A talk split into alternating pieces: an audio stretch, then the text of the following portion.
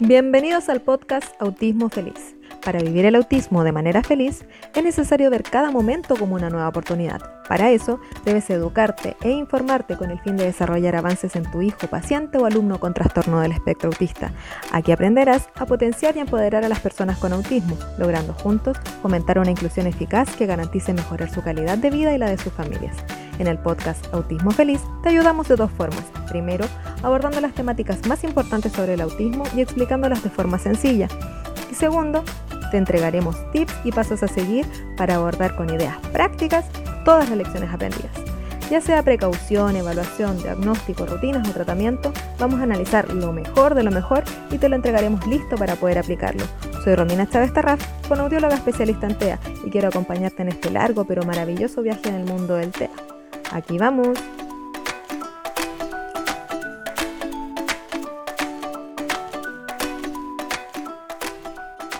Hola, hola, hola, bienvenidos al episodio 14 del podcast de Autismo Feliz. Habla Romina Chávez Tarraf, fonoaudióloga especialista en TEA, y hoy vamos a continuar con la entrevista realizada a Loreto Miranda, una terapeuta ocupacional dedicada al área clínica y educacional en niños y adolescentes con TEA, en donde nos va a seguir comentando de este tema tan importante que es la educación para niños con TEA. Así que comenzamos. y en base a esto que estamos conversando, Loreto, eh, quería también mencionarte que muchas veces a, nosotros nos ha pasado que vamos a un colegio para hacer siempre un trabajo colaborativo entre la terapia, el colegio y la casa, que son los lugares donde el niño se va a desenvolver. Y muchas veces llegamos a los colegios y queremos hablar, por ejemplo, con el equipo PIE y nos encontramos con que el equipo PIE es una psicóloga. O sea, no hay eh, importancia de incluir un fonoaudiólogo, un terapeuta ocupacional, muy pocas veces nos ha, ha, tocado encontrar porque la verdad es que generalmente el equipo pide es o un psicólogo o un psicólogo con una fonoaudióloga. Entonces, también mm, me gustaría que le comentaras a nuestros auditores qué profesionales son los que deberían conformar un equipo ideal eh, para habilitar el desempeño efectivo del estudiante en el contexto escolar. Claro, mira, esa, triste realidad que tú mencionas pasa y pasa en muchos colegios y pasa también por parte de esta escasa responsabilidad y desconocimiento real de lo que son las necesidades educativas especiales. Como te mencionaba, ellos reciben una, especie de subvención, estos dineros que llegan, y llegan según los diagnósticos. Entonces, por eso siempre van a encontrar un psicólogo y en algunos lugares un fonodiólogo porque son profesionales que diagnostican.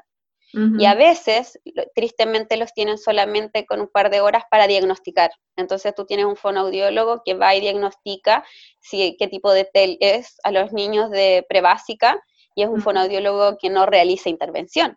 Ya, en el caso del autismo es fundamental y yo hago acá un llamado también a los padres que consulten cuáles son los profesionales que tiene el establecimiento y cuántas son las horas que este profesional va a tener. Su niño o niña en condición de espectro autista va a necesitar sí o sí en ese equipo de integración escolar, aparte de lo básico que es la educadora diferencial, que siempre la van a tener, un terapeuta ocupacional y un fonoaudiólogo. ¿Ya? Entonces, si estos dos, esta dupla se encuentra en el establecimiento, eh, les aseguro que su hijo va a tener una experiencia mucho más efectiva en relación a la, a, la participación en el contexto educativo y también en el aprendizaje. Muchas veces los chicos no, no, están aprendiendo, no porque el material es poco didáctico, no porque la educadora lo está explicando mal, sino porque tiene una necesidad sensorial o porque no está entendiendo la instrucción o porque hay algo eh, en el ambiente que está entorpeciendo su participación en ese contexto. Entonces, si dotamos de profesionales que no manejan esta información, muy difícilmente eh, este niño o niña con autismo va a avanzar en el currículum y menos va a participar con sus compañeros. Resultado, vamos a tener un niño que está sufriendo en el colegio y que no está aprendiendo nada. Claro, muy pocas veces se valora el trabajo eh, de los terapeutas ocupacionales o también muchas veces como que eh, ponen a personas que eh, no están capacitadas en el desarrollo, por ejemplo, de niños con TEA sobre todo. Entonces, por más que tienen iniciativa de repente, es importante tener conocimientos bases para poder incluir a los niños, porque como decías tú, bueno, cuando hemos visitado como equipo a, a colegios, eh, hay tú puedes encontrar de todo. Entonces hay profesores que están como súper interesados en cómo poder ayudar a ese niño en el aula y hay docentes que en realidad como que tú les hablas y están mirando el techo como que quiero que termine esta reunión y, y obvio que no voy a hacer nada de lo que me están diciendo. Entonces en realidad, por más que uno de repente quiere compartir el conocimiento de qué es el o de el caso específico, porque vamos por caso y caso específico a, a demostrar o dar tips para mejorar las necesidades del niño dentro del aula y que en realidad va a ser algo que les va a servir a ellos porque van a tener un niño regulado en la sala de clase, eh, es como de repente mal recibida la, los tips o, o, cómo van a venir ustedes a decirme qué hacer dentro del aula si yo soy el docente y en realidad la idea siempre es hacer un trabajo colaborativo, como decías tú, y por ejemplo dar estos pequeños tips que van a hacer que lo pase bien y esté en su zona de confort dentro de, un aula. Claro, y que pueda aprender dentro de esto, hay que hacer un trabajo en equipo eh, y los egos profesionales, la verdad, eliminarlos. O sea, hace mucho tiempo que eso debería de haberse eliminado eh, y trabajar en base a que este niño aprenda. La dificultad en específico lo que es el autismo, que mm, tenemos que este niño tiene dificultades para traducir, ¿cierto? Esta información que viene del medio.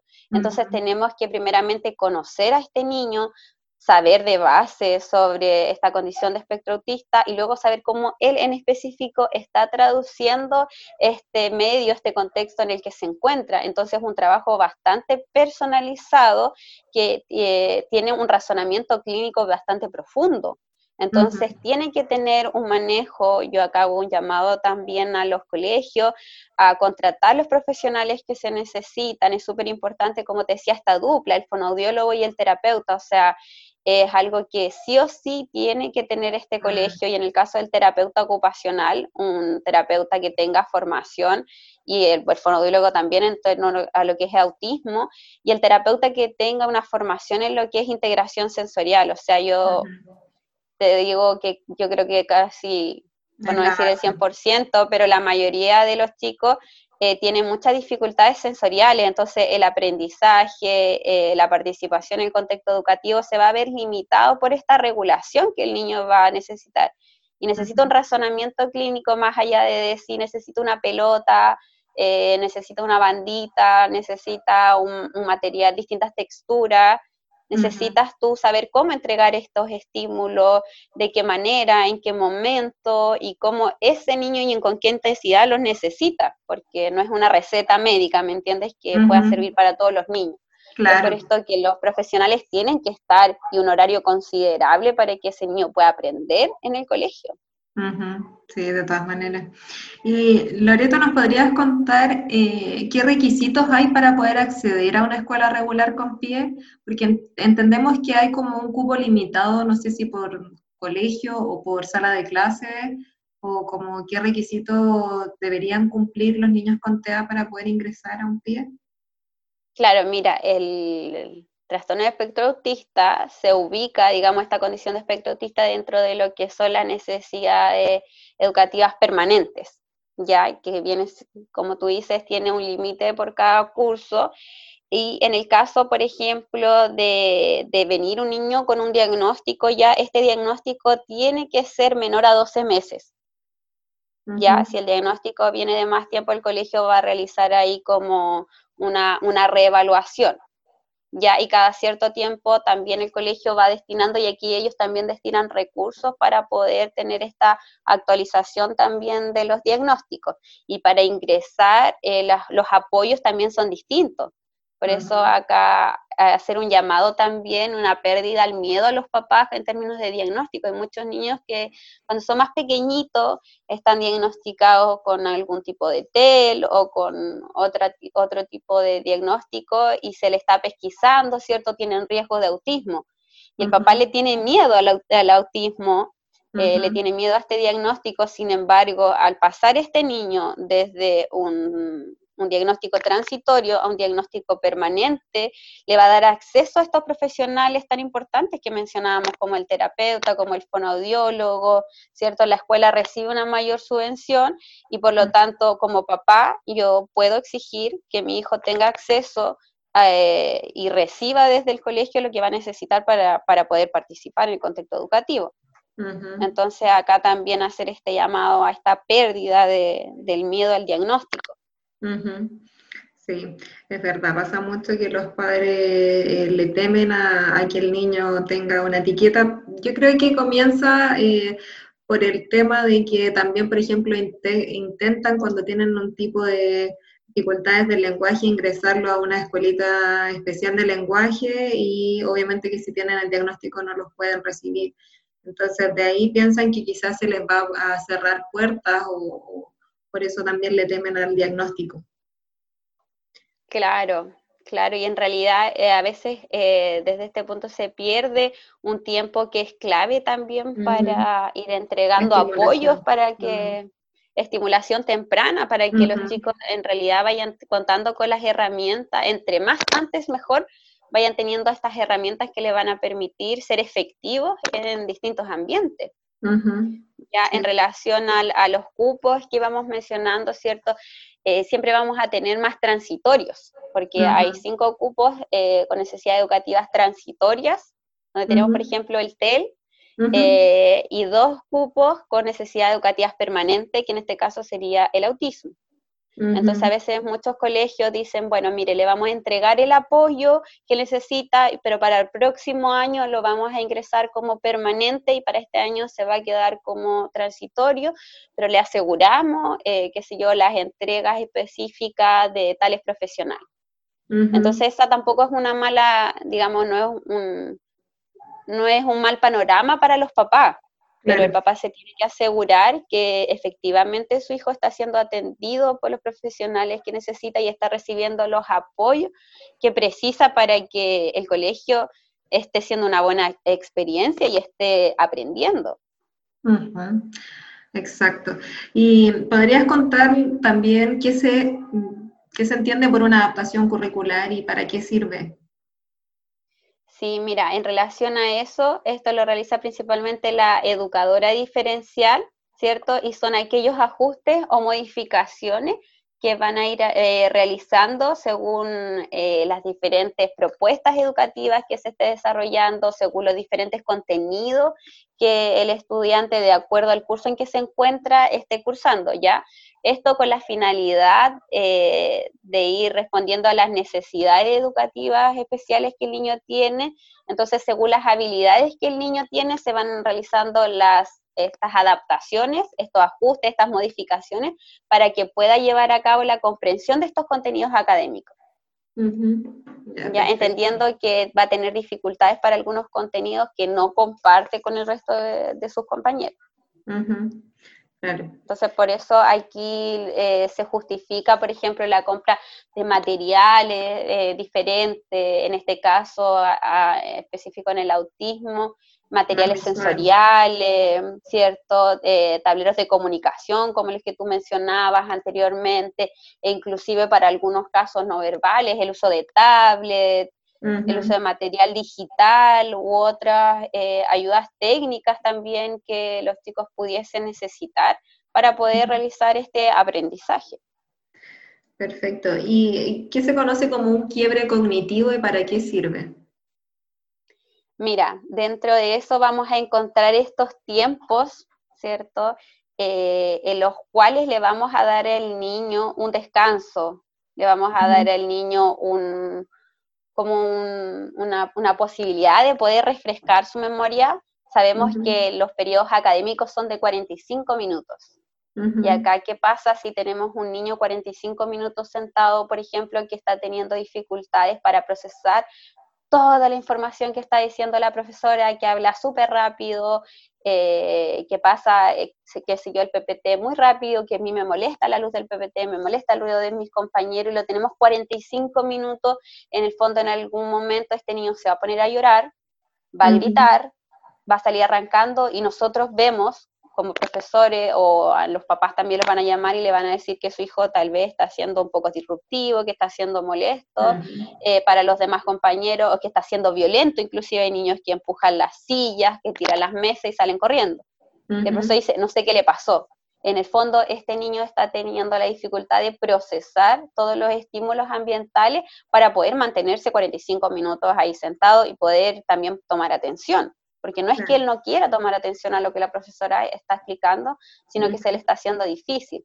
Entonces, a través de un quiebre cognitivo, nosotros decimos, bueno, van a ser 20 minutos o 15 minutos lo que este niño va a necesitar y luego introducimos dentro de la clase un, pequeños minutos con algunas actividades que pueden ser sensoriales, ciertas actividades de movimiento, alguna actividad un poco más lúdica que le van a permitir a este estudiante regularse y después poder volver a esta clase y vamos a evitar también estas conductas disruptivas que lo alejan no tan solo de la relación con su profesor, sino que también con su compañero, porque va quedando ahí como, como eh, tachado, digamos, con una etiqueta de que es el niño que se escapa o es el niño que grita o es el niño raro, tal vez porque nadie entiende qué es lo que le pasa.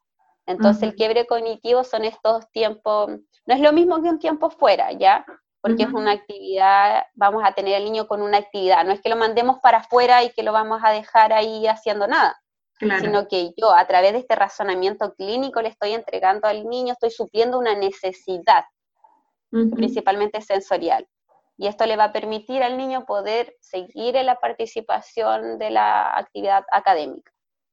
Ya, perfecto. Qué importante saber esto, porque los padres también eh, deben conocer esto, porque muchas veces, como te decía, los padres comentan, no, lo dejan ahí que se tire en el suelo en la alfombra, o muchas veces lo dejan que salga a correr al patio, y hacer esta diferenciación del tiempo fuera con el quiebre cognitivo es muy importante, también para lo que tú decías de la integración, de que no lo vean como un niño disruptivo, un niño raro, en donde se aleja o se rompe un poco el vínculo con sus compañeros o con las mismas profesoras. Así que es muy importante. Claro, y si los padres lo saben, Romy, esto se puede incluir dentro de lo que son las adaptaciones curriculares. claro, de todas maneras. ¿Y cuáles crees tú que serían los desafíos más comunes que enfrentan los niños con TEA en el contexto educativo? Mira, por una parte tenemos el, desempeño en general, o sea, el aprendizaje, cuando el profesor dice un trabajo en grupo, ¿me entiendes? Y el profesor deja abiertamente cómo yo participo, cómo yo hago mi grupo, cómo yo voy a llevar a cabo este aprendizaje, eh, de qué manera me voy a, me voy a comunicar con mis compañeros. Si bien es cierto, se preocupan a través de estas adaptaciones curriculares de que el niño lleve a cabo el aprendizaje, o sea, de que aprenda el contenido. ¿Ya? Sin embargo, como te decía, estos trabajos en grupo quedan fuera de estas adaptaciones curriculares. El proceso de, y las etapas de recreo quedan bastante abandonadas. Eh, cómo este estudiante va a ser amigos, queda bastante abandonado. Entonces tenemos muchas especies como de islas en el desempeño escolar que quedan, el niño queda prácticamente solo para poder desarrollarlas y recordemos que existe una dificultad para poder traducir la información del medio. Entonces dejamos a un niño prácticamente solo que no entiende estos códigos sociales y que se le va a hacer muy difícil poder involucrarse, poder incluirse de manera independiente en todas estas instancias. Y considerando hay, bastante desafío. Claro, considerando que eh, la interacción social y la comunicación social son un criterio diagnóstico del TEA, entonces les va a costar mucho, o sea, quizás les cuesta más eh, hacer amigos o participar con amigos o compañeros en el recreo que hasta prestar atención en clase. Entonces, es una parte súper importante del diagnóstico en donde no se puede dejar de lado la instancia más importante dentro de la, socialización que debe existir en un colegio, recordando que el colegio es donde hacemos los primeros amigos, donde la pasamos bien, donde conocemos Y donde pasa la mayor cantidad del tiempo, la mayor cantidad del día, la mayor cantidad de tu vida y y también donde tú vas, vas pudiendo ver qué es lo que tú vas a hacer cuando grande, porque muchos papás dicen, no, está en el colegio para que haga amigos o qué sé yo, para que haga una vida normal. pero este niño también tiene derecho a elegir una carrera. Yo tengo mm, en la consulta algunos niños que están estudiando derecho y les va súper bien. Claro, no, y es también importante por el hecho de que en este caso en particular, que se integre un niño con TEA, es eh, diferente a cualquier otro tipo de diagnóstico que se pueda integrar, porque en cuanto a los otros diagnósticos, más se preocupan de un desarrollo académico, como tú has mencionado antes, entonces piensan que el trabajo de inclusión está dentro de las horas de clase y no en los tiempos de recreo, por ejemplo. Y en el caso específico de la el trabajo de inclusión debe continuar en, el, Claro, y vamos a encontrar, Romy, muchos casos que los chicos son brillantes para matemática, para el lenguaje o para otras áreas en que no van a tener una dificultad, tienen notas súper buenas, pero les va súper mal en educación física. Pero los recreos no, no, quieren salir de la sala de clase. Entonces hay que tener una, claro, hay que tener una apertura acá, en realidad, de cómo queremos que sea eh, este paso del contexto educativo y, como padres estar empoderados también en cuáles son, digamos, las condiciones que este colegio tiene que cumplir para poder recibir a mi hijo o a mi hija, para que pueda, como decíamos, participar en el colegio, no solamente aprender y sacarse buenas notas, pensando en que va a pasar muchos años en el colegio. Exacto. Y Loreto, ¿nos podrías contar también acerca de la pedagogía del colibrí y cómo podemos llevarla a cabo en los niños con TEA? Mira, esta es una pedagogía, una metáfora, digamos, muy bonita, muy, muy linda, y que en torno a lo que es el trato de niños y niñas en condición de espectro autista es maravillosa. Si tú te fijas, el colibrí además de ser un pajarito muy hermoso, eh, es un pajarito muy sensible para tomar el néctar, por ejemplo, de una flor. Nunca daña la flor. La observa, se toma su tiempo, respeta este, este ciclo de la naturaleza y con mucho cuidado, luego de conocer la flor, y aquí hago la invitación también a los padres que nos están escuchando, si pudiesen observar este, este bello proceso de la naturaleza, el colibrí observa la flor y luego que ya conoce esta flor lentamente va tomando este néctar que él necesita y se va después sin hacerle daño a esta flor. Entonces esta es la invitación que se le hace eh, a, los profesores y también a los padres, a observar a este niño lentamente, a darse el tiempo de conocer, de saber lo que es esta condición de espectro autista, de saber cómo aplican este estudiante, cuáles son las necesidades que tiene, los gustos que tiene, porque si hay un niño que le gusta mucho los dinosaurios, por ejemplo, pongámosle en, los problemas de matemática, ¿Cuál es la importancia de que cuente manzana o que sepa que entraron tres niñitos, Anita, Juanita y Pedrito, y si salió Anita y Pedrito, quién es el niño que queda adentro? No, digámosle, habían tres pterodáctilos y no sé, se saben todos los nombres, eh, ¿cuál queda? ¿Me entiendes tú? Si nosotros nos damos este tiempo de calidad, este niño va a tener una participación y un aprendizaje mucho más significativo.